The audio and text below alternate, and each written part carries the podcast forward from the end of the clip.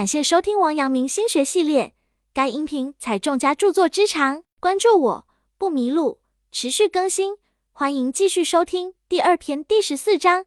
该篇具体讲解王阳明心学内容，有圣贤古训，又有当代意义和举例，一定要认真听讲或者重复去听，并充分结合自身经历和感受，这样才能够更好的领悟心学智慧。第十四章谦卑心。王阳明曰：君子求退勿迟，争与不争是两种处事的态度。争者摩拳擦掌，不争者平淡处之。关于不争，水德是对其最好的赞誉。在自然界的万事万物中，水滋润了万物，而又并不从万物那里争取任何有利于自己的东西。这种无私的表现，为其赢得，以其不争，故天下莫能与之争。王阳明在中国哲学思想上取得惊人成就，也与其为而不争，天下莫能与之争有关。年少时的王阳明满怀雄心壮志，一心追求真理，成为圣人。然而由于他性格耿直，不愿屈从恶势力，结果招致祸殃。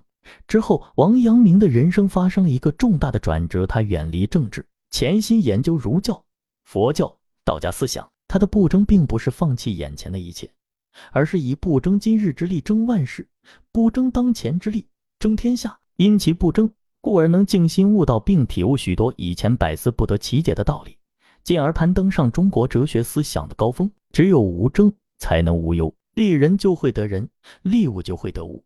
利天下就能得天下，善利万民的人，如同水滋润万物，而与万物无争，不求所得。所以不争的正，才是争的最高境界。做人成事也是同样的道理。楚汉相争时，张良、萧何和韩信共同辅佐刘邦夺取天下。由于楚军强大，刘邦被项羽打败。公元前两百零五年，刘邦率领残兵败将到了荣阳，才停下脚步做暂时的休整。此时，汉军丞相萧何已经知道刘邦兵败退守荣阳的消息，就在关中地区大量征兵送到荣阳。在东边打下齐国的韩信也得知了消息，可他不但不来增援，反而派人来向刘邦提出要求，希望同意他自立为假齐王。面对韩信的无理要求，刘邦当即大怒，想马上派兵去攻打韩信。关键时刻，谋士张良提醒刘邦，在这危急关头，不如就同意韩信。先稳住他，以防小不忍而生大变。刘邦立刻改口骂道：“他韩信大丈夫，南征北战，出生入死，要做就做个真王，哪有做假王之理？封他为齐王。”然后派张良带上印信前往齐国，封韩信为齐王。韩信立刻带兵赶到，汉军兵力大增，又恢复了战斗的士气。刘邦领悟了不争的智慧，使韩信断绝了非分之想，有效的稳定了军心。控制了复杂的局势。后来，韩信又帮助刘邦大争天下，最后天下莫能与之争，终成千古一帝。所以，不争不是无所作为，耽于堕落，不是要让人彻底断绝私心欲望，而是劝告世人要顺应大道，不要贪图眼前的小事。只有着眼于大局，才能得到最多的利益。权力场上变化无常，欲免于忧患，就应保持一种不争的心情，与人无争。与世无争，看似消极避世，但实际上恰到好处的与人无争，是一种知晓进退规则之后的释然，也是一种不急功近利的心机。与人无争，说到底是智慧的退，而无人能与之争，则是聪明的进。因而，我们在为人处事时，也应效法天道，把我们的智慧贡献出来，不辞劳苦，不计较名利，不居功，秉承天地生生不息、长养万物万类的精神，只问耕耘。不问收获，如能这样，则自然达到为而不争，天下莫能与之争的高境界。王阳明曰：“是傲命简焉。”在古越这片土地上，越王勾践卧薪尝胆，最终报仇复国的精神最见越人气性。王阳明在为人作序时，落款常是古越阳明子、阳明山人、余姚王阳明等。他以生为越人为荣。王阳明自幼受古越民风滋润，也深悟卧薪尝胆的精髓。少年时的王阳明曾去居庸三关，了解古代征战的细节，思考御边方策。回来之后，甚至还屡屡想上书朝廷献言献策。这种狂妄的想法得到了父亲的斥责。面对父亲的呵斥，王阳明并没有昂首怒目，反而经常出游，考察居庸三关，拜访乡村老人，询问北方少数民族的生活习俗，以探访各部落的攻守防御之策。为其平安策寻找可支撑的依据，最终写下著名的关于边防军队改革的奏书，出现他卓越的军事才能。有时候，俯首比昂首怒目更有威严。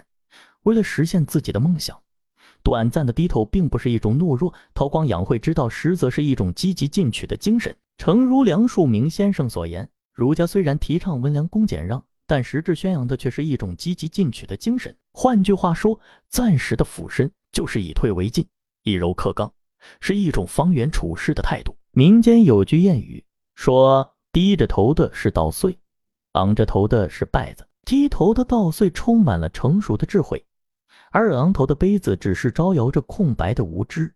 大哲学家苏格拉底曾说：“天地只有三尺，高于三尺的人要想长久立于天地之间，就要懂得低头。懂得低头，便是一种智慧。”秦始皇陵兵马俑博物馆的镇馆之宝是一尊贵社俑。许许多多出土的兵马俑都可以算作人间精品，但唯独是他享有了镇馆之宝的无上荣誉。事实上，在出土、清理和修复的一千多尊各式兵马俑中，只有这尊贵社俑保存的最为完整，未经人工修复。如果仔细观察，还会发现这尊贵社俑身上的衣纹、发丝都清晰可见。专家介绍说，这尊贵社俑之所以能够保存得如此完整，完全是得益于它自身的低姿态。原来兵马俑坑是地下通道，是土木结构建筑。一旦棚顶塌陷，土木俱下时，高大的立姿俑自然是首当其冲，遭受灭顶之灾。这样一来，低姿的贵社俑受到的损害就大大减小。此外，跪射俑呈蹲跪姿，右膝、右足、左足三个支点呈等腰三角形，完全支撑着上体，整个身体重心在下，增加了它的稳固性。这与两足站立的立姿俑相比，就避免了倾倒破损。所以，秦始皇陵兵马俑中的跪射俑，在经历了两千多年的岁月后，依然完整的呈现在我们面前，真可谓是宝中之宝。纵观中国历史，那些成熟的人、有成就的人，往往都具备了低头忍让、不自高自大的品质。譬如西汉的韩信，因忍受胯下之辱，专心研究兵法，练习武艺。终得到刘邦的重用。三国时期的刘备再三低头，从三顾茅庐到孙刘联合，每一次低头都会迎来柳暗花明又一村，终于成就三足鼎立的辉煌。当今社会错综复杂，变幻莫测，因此在人生的漫长跋涉中，我们就必须学会低头。本节结束，感谢收听王阳明心学系列。该音频采众家著作之长，关注我不迷路，持续更新。欢迎继续收听。